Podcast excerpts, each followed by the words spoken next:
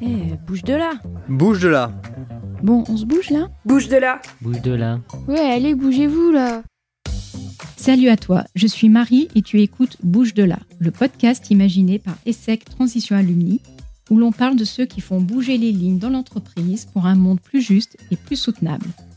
On y parle écologie bien sûr, mais aussi transition, tant personnelle que professionnelle. On y aborde ouvertement toutes les questions, sans tabou ni langue de bois. Et avant tout, on écoute des femmes et des hommes engagés qui viennent nous raconter comment tous les jours ils se mettent en mouvement au sein de leur entreprise ou en dehors. Bouge de là. Aujourd'hui, nous allons discuter avec Céline Carlefaille, cofondatrice chez Resilio et formatrice Green IT. Et nous allons parler de sobriété numérique. Bonjour Céline. Bonjour Marie. Alors, je suis vraiment très, très, très contente de te recevoir au micro de Bouge de là. Est-ce que tu peux déjà, s'il te plaît, te présenter en quelques mots? Oui, bien sûr. Alors moi, mon parcours, donc, j'ai fait l'ESSEC, euh, bien évidemment. Euh, donc moi, je suis rentrée à l'ESSEC euh, le 11 septembre 2001 pour la petite histoire. C'est un événement particulièrement marquant euh, sur plusieurs points dans ma vie. Et puis donc quand j'ai été diplômée, je suis allée dans le monde du digital euh, assez vite, alors que c'était pas forcément un sujet enseigné à l'époque euh, à l'ESSEC. Euh, et je suis tombée dans la marmite du digital. Et puis bah, je, je détaillerai euh, un peu plus mes expériences peut-être plus tard, mais je, je, suis passée par plusieurs multinationales. Et ma dernière expérience donc m'a amenée sur les terres suisses. Et je me suis reconvertie il y a deux ans donc dans le numérique responsable euh, pour fonder une start-up. Euh, Resilio et maintenant aussi je me suis j'ai pris des cours à l'université pour être formatrice et donc on en parlera certainement plus tard donc maintenant je suis start-upeuse euh, et puis très contente aussi d'avoir pris un sujet sustainability au passage. Alors justement j'ai cru comprendre que ça l'a fait pas mal de temps que tu t'es engagée sur tous les sujets environnementaux et sociétaux mais est-ce qu'il y a eu un moment particulier euh, dans ton parcours professionnel ou personnel où tu t'es dit vraiment là il faut que ça bouge oui, le, le virage, je l'ai vraiment fait en 2018 euh, à l'occasion euh, d'un congé maternité où j'ai eu un peu moins la tête dans le guidon et j'ai eu un peu plus le temps de me pencher euh, sur certains documentaires, sur certaines littératures euh, autour bah, voilà, des, des, rapports du GIEC et de, des rapports environnementaux et de l'état de la planète hein, globalement. Et donc quand je suis revenue dans mon entreprise à ce moment-là, je me suis dit il faut vraiment que je fasse ma part euh, moi aussi. et donc j'ai commencé à m'intéresser à ce que je pouvais faire euh, côté digital, puisque j'étais en charge d'une équipe e-commerce à l'international. Et c'est là où j'ai aussi commencé à m'intéresser de plus près aux travaux de Green IT et de comment je pouvais aussi faire des choses vraiment dans mon métier.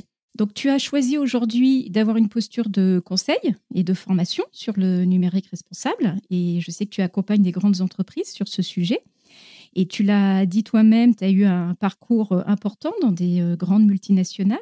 Pourquoi tu as choisi aujourd'hui finalement cette place extérieure à ces grandes entreprises? Oui, c'est vrai qu'il y a les deux approches. On peut se dire, bah voilà, je vais faire euh, moi-même au sein de, mon entreprise ou euh, je vais le faire euh, extérieur aux entreprises. Moi, il se trouve que j'ai commencé, donc, comme je te disais, en 2018, quand je suis revenue de congé maternité. Donc, j'ai vraiment commencé à implémenter, à monter une équipe autour du Green IT dans mon entreprise. Et il se trouve que la dynamique avait bien prise. Euh, j'ai réussi à convaincre plusieurs personnes, dont des personnes au placé au CODIR, de voilà s'engager sur sur cette démarche-là.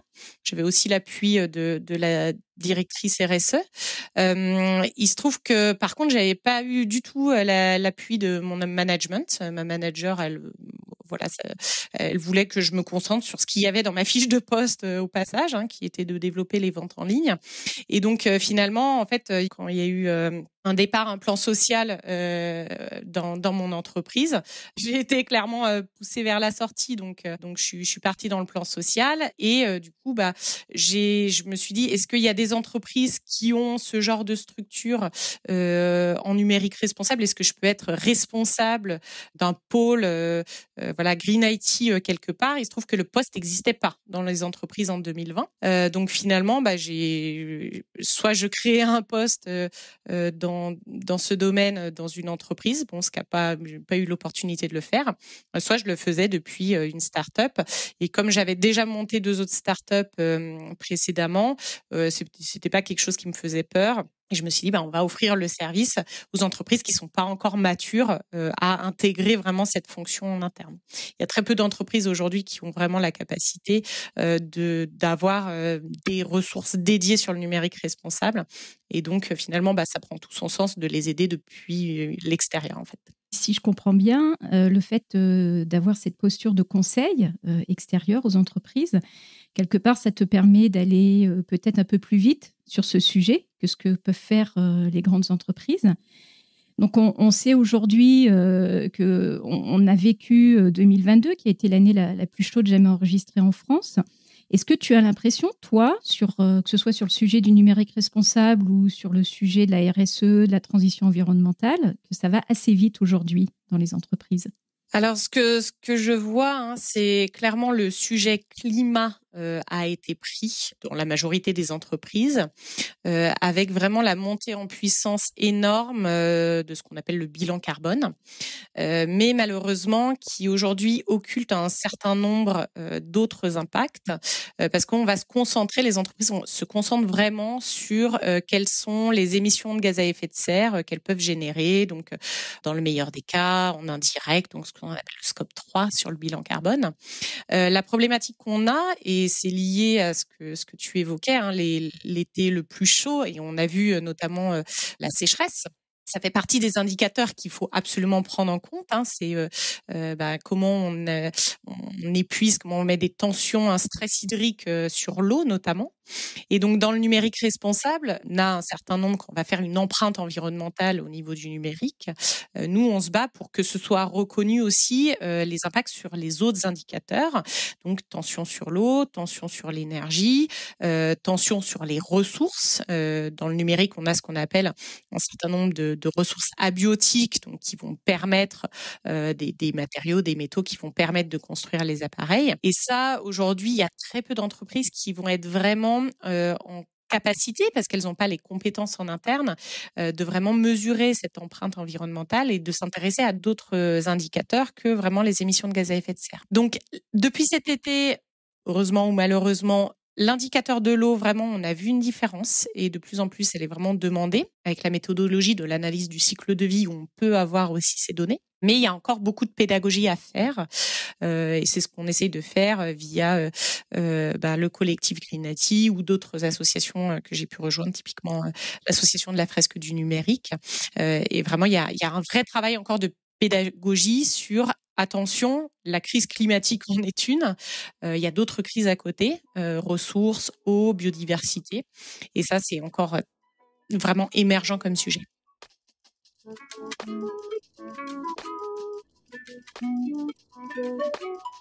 Alors, parlons maintenant de façon plus concrète euh, dans ton parcours. Quelles ont été les principales actions en faveur de la transition environnementale et sociétale que tu as entrepris? Alors sur le parcours, euh, moi quand j'étais dans des fonctions e-commerce, la première chose qui m'est venue, c'était la limitation des emballages. Parce que c'est vrai que quand on travaille sur euh, ben, faire expédier euh, des colis chez, les personnes, c'est la première chose, c'est comment on peut réduire des emballages plastiques, faire du carton avec du recyclé, etc. maintenant, ça s'arrêtait là jusqu'ici dans mon parcours. et effectivement, c'est que depuis 2000 2018 où j'ai vraiment compris que bah, ça, ça allait pas suffire.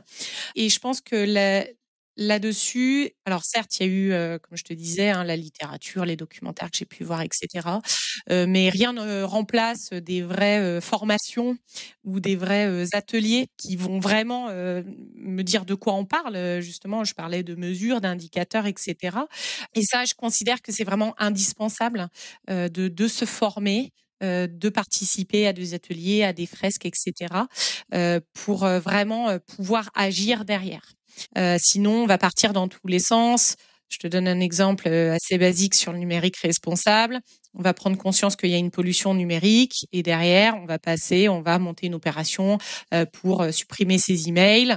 et puis, on aura l'impression que voilà, le, job est fait et ça va pas du tout suffire, loin de là. Euh, c'est pareil quand euh, voilà, on fait de la réduction des déchets et que on fait euh, une après-midi de ramassage, ramassage des déchets dans sa commune.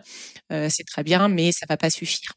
Donc pour moi, la, la, la principale action finalement que j'ai pu prendre, c'est vraiment de me former et ensuite, du coup, de rejoindre une structure, bah, typiquement le collectif Green IT, l'association de la fresque du numérique, une association euh, Zero Waste près de chez moi. Faut pas rester seul. c'est vraiment, euh, on, en reparlera peut-être plus tard euh, dans les difficultés, mais c'est vrai que sinon on a quand même un, gros sentiment de solitude. Et après, bah, le passage à l'action, il se fait effectivement via aujourd'hui les entreprises ou les organisations avec lesquelles je travaille et via aussi des ateliers citoyens que, que j'anime aussi dans ma dans ma vie associative. Alors, tu as évoqué la solitude comme étant une des difficultés que tu as rencontrées.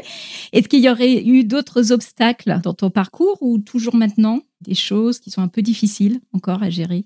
Oui, bah, euh, donc effectivement, le, à partir du moment où, euh, où j'ai pris la pilule rouge, on va dire, euh, c'est vrai qu'il y a hum, une des difficultés dans mon parcours vraiment personnel, euh, si on, on, regarde un petit peu en arrière, si je prends un petit peu du recul justement par rapport à mon parcours euh, depuis la sortie de l'ESSEC, moi, si tu veux, j'ai été un peu sur une autoroute. Je suis sortie de l'ESSEC, j'ai enchaîné les, les, expériences dans des grandes entreprises assez prestigieuses pour, pour certaines, euh, dans des postes de plus en plus à responsabilité parce que le digital est, est vite devenu assez stratégique.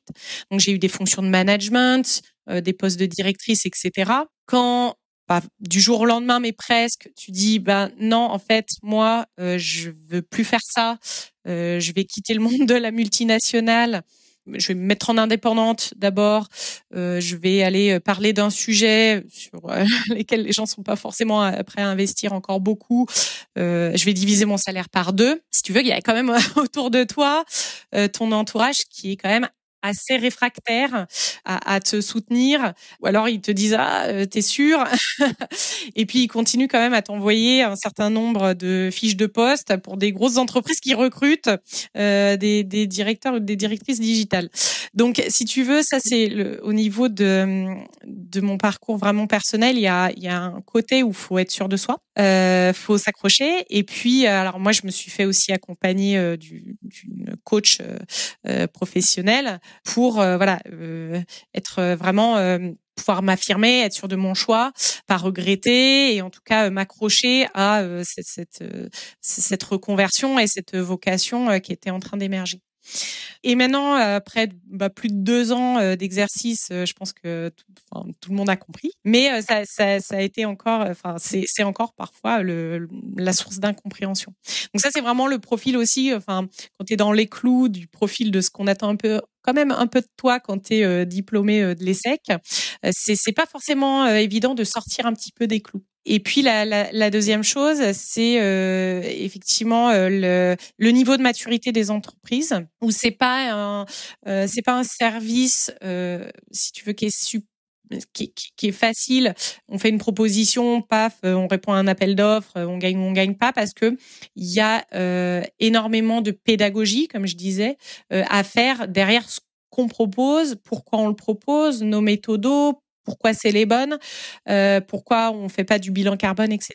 Donc, euh, si tu veux, il y a expliquer euh, son job et son et ses services en permanence.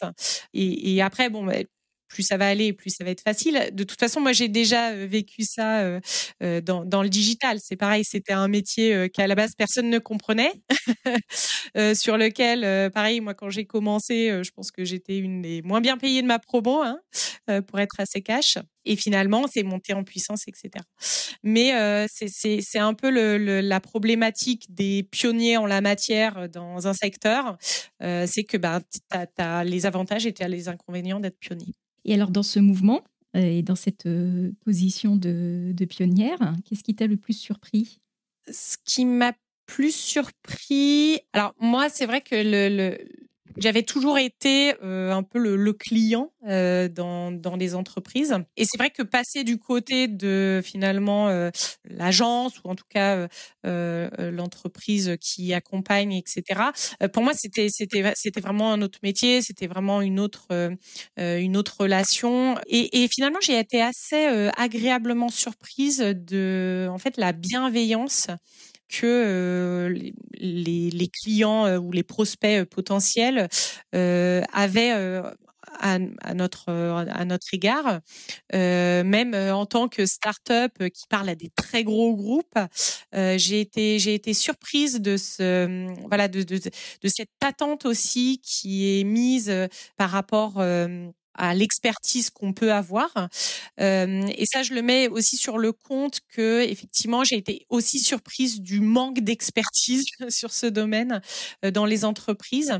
Et du coup, il y a une telle attente euh, effectivement et de et du coup il y a une relation aussi de, de confiance qui est énorme et j'avais pas mesuré à quel point c'était une attente forte aussi qu'il y avait dans les entreprises sur ces sujets et on est un toujours un peu les, bons samaritains, en fait, euh, quand on arrive dans les entreprises. Et ça, c'est une posture quand même qui est sympa.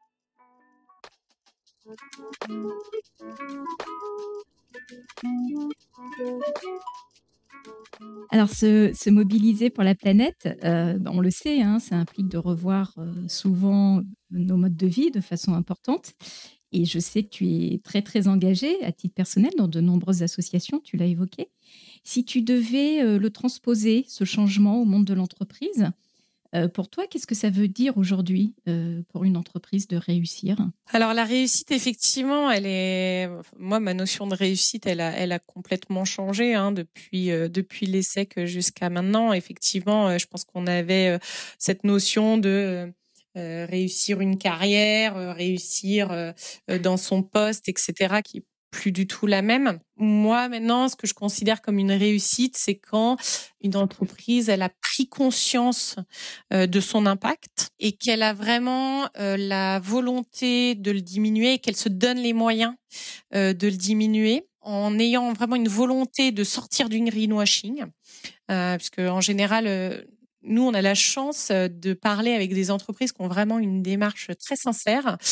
Parce que bon, peut-être le, numérique, comme c'est quelque chose de moins visible, effectivement, on a, il y a moins d'occasions euh, de, communication, euh, de, greenwashing sur ce terrain-là, et donc on se retrouve vraiment en face de, personnes qui ont des démarches sincères et du coup qui, qui vraiment vont aller dans, dans cette dans, dans, ce mouvement avec avec toute leur force de conviction. Euh, après, effectivement, ce qui peut faire échouer euh, des personnes ou des, des entreprises qui ont entamé une démarche, euh, c'est euh, que ce soit pas complètement pris en interne que par exemple on n'ait pas euh, réussi à convaincre euh, à la fois en haut lieu, donc euh, un comité de direction, mais à la fois aussi les opérationnels. C'est-à-dire que souvent on dira bah, il faut que ce soit le top management qui drive oui, mais aussi il faut avoir sensibilisé complètement la plupart des, voire la totalité de ses employés pour que ça marche. Et, donc finalement, pour moi, l'entreprise qui va réussir dans sa démarche, et elle aura à la fois une conviction qui vient du top management et à la fois euh, des équipes qui au quotidien euh, vont euh, travailler sur des sujets pour limiter l'impact et finalement faire grandir aussi tous les employés sur ces sujets-là et que chaque employé ait eu l'impression de faire sa part et finalement ben rentre le soir chez soi et puis l'impression de voilà d'avoir eu un impact positif et d'être bien dans ses pompes en fait. Et, et ça pour moi, c'est depuis aussi ma reconversion, je vois, euh, j'ai un recul aussi sur les différents modes d'organisation, les différentes euh, prises de décision, notamment, euh, et puis tous les nouveaux modèles d'organisation de l'entreprise apprenante, etc. Et ça, c'est aussi hyper intéressant de, de, voir ce move et, et cette conduite du changement en fait dans les entreprises. Alors, on approche de la fin de cet échange. Euh, une dernière question. Si tes enfants euh, veulent faire leur part, justement pour la planète, et s'ils veulent se bouger, euh, est-ce que tu leur conseillerais de faire une grande école comme l'ESSEC Alors, honnêtement, moi, j'ai des très, très bons souvenirs de l'ESSEC et j'ai appris plein de choses. et aujourd'hui, je suis pas sûre que le modèle école de commerce soit encore déjà peut-être prêt pour enseigner la transition. Alors peut-être que ça le sera d'ici à ce que mes enfants qui sont encore petits y arrivent. Mais euh, clairement, moi j'adorerais qu'ils se tournent vers des métiers euh, du concret, peut-être du manuel, peut-être voilà de la permaculture. Euh, j'ai un fils qui veut devenir vétérinaire. Ça, je trouve que c'est des métiers très concrets dont on a besoin pour notre transition. Donc, je conseillerais peut-être pas en premier les secs. Ok. Et pour conclure, qu'est-ce que tu aurais envie de, dire à nos auditeurs pour les appeler à se bouger? Ben, Ce que j'ai envie de dire, c'est que c'est le moment, allons-y et qu'il faut pas avoir peur. On a beaucoup de freins qu'on se met nous-mêmes, mais une fois qu'on a levé ces freins, on est vraiment euh, bien aligné avec euh, ses valeurs et se lever tous les matins euh, avec un métier qui a du sens c'est vraiment un plaisir. Donc, euh, pour rien au monde, personnellement, je reviendrai en arrière et je suis ravie de cette reconversion. Donc, euh, j'espère que ça aura pu inspirer peut-être quelques personnes à se lancer. Eh bien, merci Céline et je te dis à très bientôt. Merci Marie. Si tu as apprécié cet épisode, n'hésite pas à laisser une note ou à commenter sur la plateforme Apple Podcast. C'est le meilleur moyen de nous soutenir et de commencer peut-être à faire bouger les choses autour de toi. Merci à Sophie, Joséphine, Adeline, Sandrine, Dimitri et Alain et à ESSEC Alumni pour leur soutien. Je te donne rendez-vous pour le prochain épisode. À bientôt!